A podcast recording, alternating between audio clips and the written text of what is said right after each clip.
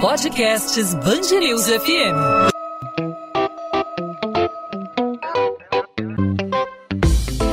Dois às 20, com Maurício Bastos e Luana Bernardes.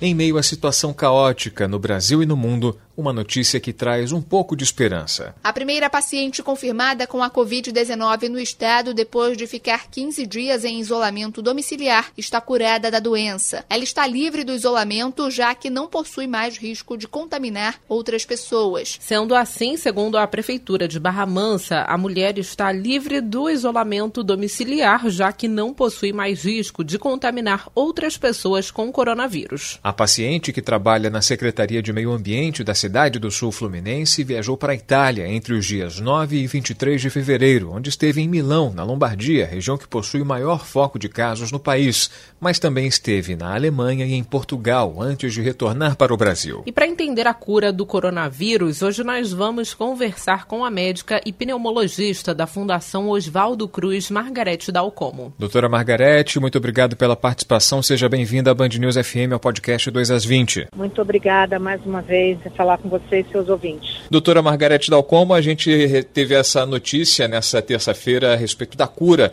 da primeira paciente infectada pelo coronavírus no estado do Rio de Janeiro, uma jovem da cidade de Barra Mansa, no sul fluminense. Ela cumpriu todo o protocolo que foi determinado pelas autoridades internacionais de quarentena, de isolamento.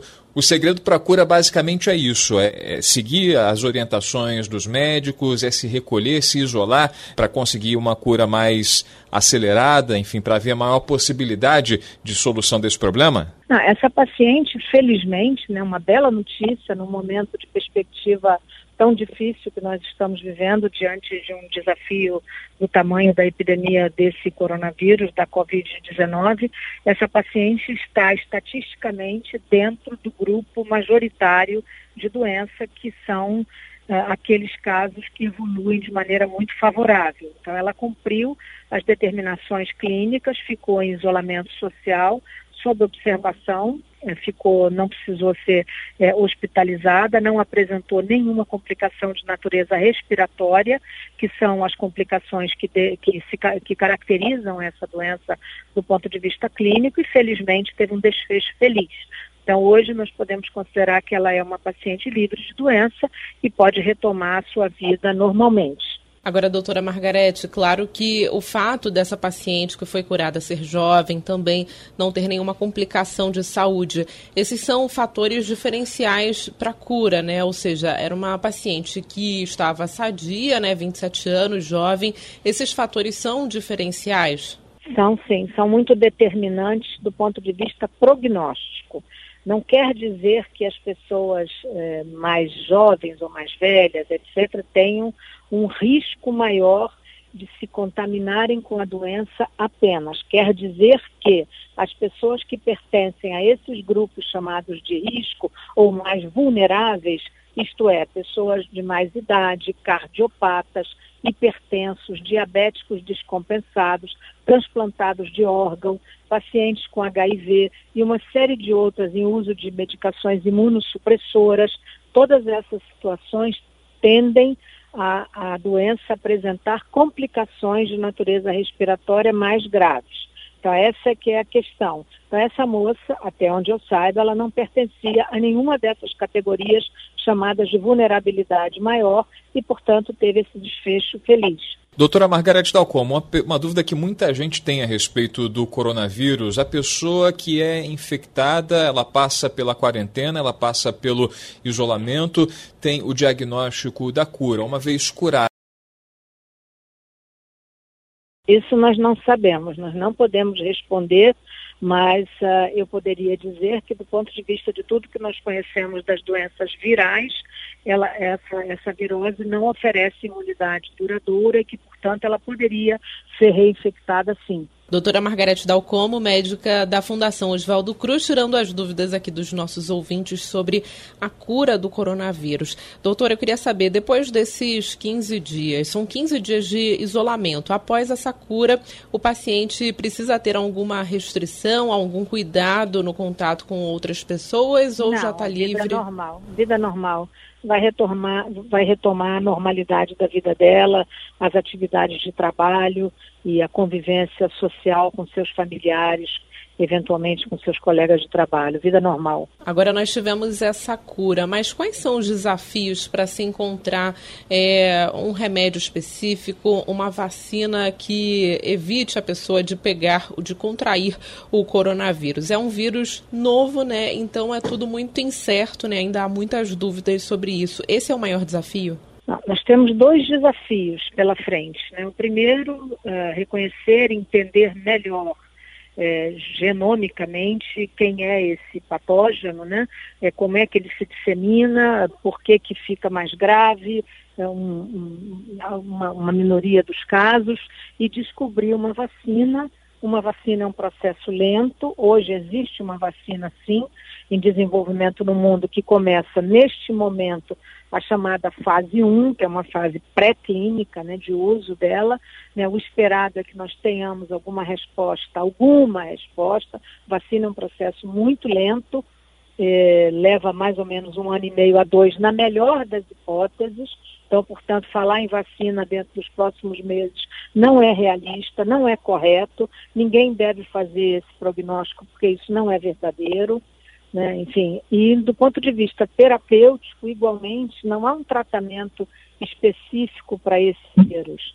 Então, o que há são os chamados cuidados de suporte para os pacientes que vão para terapia intensiva, que evoluem com intubação, com necessidade de ventilação mecânica. Esses pacientes que correspondem a mais ou menos 5 a 10% dos casos. Então, existem vários. Uh, vários estudos, vários ensaios clínicos, como nós chamamos, né, sobretudo na China, que foi o epicentro dessa epidemia, que começou a fazer vários, vários eh, digamos assim, testes com esquemas terapêuticos de associação de alguns medicamentos, porém nós não temos nenhuma resposta até o momento que permita dizer esse ou aquele tratamento está adequado nessa situação. Para isso, precisará ter análise e publicação de resultados que sejam confiáveis e, sobretudo, consistentes. Doutora Margarete, há uma pandemia talvez até mais grave, ou tão grave quanto o coronavírus, que é a pandemia da desinformação. Né? A gente tem muito boato circulando a respeito de informações sobre cura, sobre tratamentos eh, da Covid-19, notícias que não são confirmadas pelas autoridades médicas, pelos cientistas. A mais recente e que muita gente acaba ficando assustada diante da, da possibilidade da velocidade do contágio é de quem tem coronavírus e é curado logo depois, ela tem uma perda é, da capacidade pulmonar. Até que ponto isso é verdade? Até que ponto isso é, é mito? Até que ponto isso é realidade? Isso corresponde à verdade, doutora? Olha, nos casos chamados leves, que são a maioria dos casos, que corresponde aproximadamente eh, digamos, 80% dos casos, muito provavelmente esses pacientes, porque não desenvolvem pneumonia, não têm dano residual algum do ponto de vista funcional respiratório. Né? O que pode ocorrer é que casos de pneumonia grave, de pacientes que correspondem, portanto, àquele percentual menor de pacientes que são internados, que são ventilados mecanicamente, esses pacientes, porque desenvolvem uma pneumonia muito grave, podem sim ter sequelas pulmonares, não há dúvida. Esse paciente, ele deve ter uma atenção maior, por exemplo, se ele está em casa, começar a sentir algum sintoma como uma crise respiratória, deve procurar um auxílio é, de algum médico? Não, é assim, nós estamos falando de dois grupos diferentes. O que eu acabei de dizer diz respeito aos pacientes graves, internados, colocados em ventilação mecânica, que podem ter algum grau de sequela respiratória no pulmão. Eu estou falando deste grupo, senão dá confusão. É, o outro grupo de pacientes que tem doença leve, que corresponde à grande maioria, 80% dos casos, não terá sequela pulmonar alguma. Então, portanto, essas pessoas, até que se prove em contrário, tudo isso é muito dinâmico, nós estamos falando de uma doença nova, né? é possível que se nós conversarmos daqui a seis meses, tenha tido um trabalho de segmento pós-alta desses pacientes que revele eventualmente algum dano residual. Mas nós não podemos dizer absolutamente nada sobre isso, porque nós não sabemos. É tudo muito novo, né? Tudo muito é, incipiente. A gente, assim como os cientistas, né, os especialistas, a gente vai acompanhando a evolução é, do, do quadro clínico das pessoas, a doença se espalhando e também a busca por uma cura e a gente teve aqui no Rio de Janeiro o primeiro caso de cura, o primeiro caso de coronavírus no estado do Rio. É, muitas de... curas fora do Brasil, muitas curas na China, muitos pacientes que já tiveram alta, muitas Verdade. curas fora do Brasil. Na própria Itália, hoje o epicentro é, do, do, da, da pandemia no continente europeu, tem muita cura também, tem muita morte, não há dúvida, mas tem muita cura também. Bom, e a gente vai acompanhando o desenrolar dos acontecimentos e aproveita para agradecer a doutora Margarete Dalcomo, médica pneumologista da Fundação Oswaldo Cruz, por trazer esclarecimentos aqui para o ouvinte da Band News FM, para o ouvinte do podcast 2 às 20. Doutora Margarete, obrigado aí pela, pela participação. A gente está com o canal aberto sempre disponível aí a participação sempre à disposição de vocês e de seus ouvintes. Obrigada. Obrigada, doutora. 2 às 20, com Maurício Bastos e Luana Bernardes. O estado do Rio tem 33 casos confirmados de coronavírus, de acordo com o balanço mais recente divulgado pelo Ministério da Saúde. Até a noite desta terça-feira, o número de casos suspeitos saltou para 859. Na segunda-feira, segundo a Secretaria Estadual de Saúde, eram 94 casos. O aumento é de 813%. E o cruzeiro em que estão brasileiros e turistas de outros países está à procura de um porto para que os passageiros possam fazer fazer uma parada. O navio passou pela costa do Marrocos e deveria ter atracado na segunda-feira em Tenerife, na Espanha. A cidade, no entanto, determinou quarentena e a empresa responsável pelo passeio está com dificuldades de encontrar um local que aceite a embarcação. A advogada Monique Campos, que está no cruzeiro, conta que não falta comida e produtos de higiene, além de ressaltar que não há casos suspeitos de Covid-19. Está tudo normal, está tudo funcionando de, de maneira normal. Eles só estão com uma forma mais rigorosa na limpeza e higiene, mas isso também é comum em viagem né, de, de navio. Não temos doentes aqui dentro do navio. A Secretaria Estadual de Transportes proibiu a circulação de ônibus regulares, de fretamento e de vans entre a região metropolitana e os demais municípios do estado do Rio. A determinação tem validade de 15 dias. O passe livre de estudantes também foi suspenso. E a contraprova para infecção por coronavírus do técnico do Flamengo, Jorge Jesus, só deve ficar pronta na quinta-feira. Inicialmente, segundo a assessoria do clube, o exame apontou para atividade viral fraca ou resultado inconclusivo, o que motivou a coleta de materiais para análise. O médico sanitarista Alexandre Kiepe explica que esse tipo de resultado ocorre quando o paciente está sem os sintomas da doença mas ele não é um bom exame para poder ser realizado em pessoas que não têm sinais e sintomas da doença. É, um resultado tende a apresentar resultados negativos, às vezes mesmo, mesmo em pessoas que possam estar infectadas, mas que não têm sinais e sintomas. Então, não existe positivo fraco. Existem pessoas com baixa carga viral e pessoas com alta carga viral.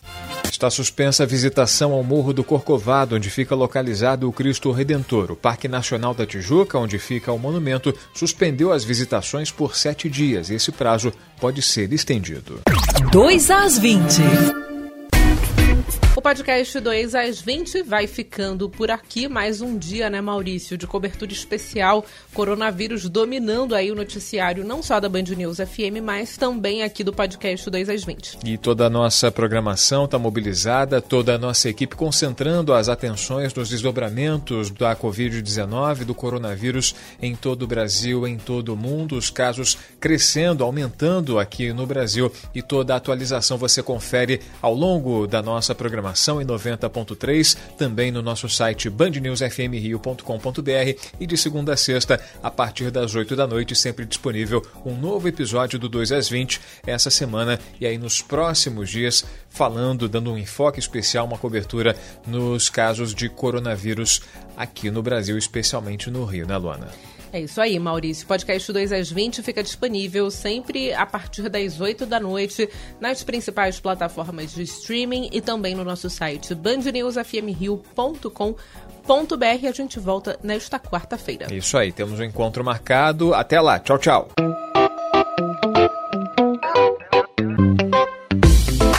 2 às 20, com Maurício Bastos e Luana Bernardes.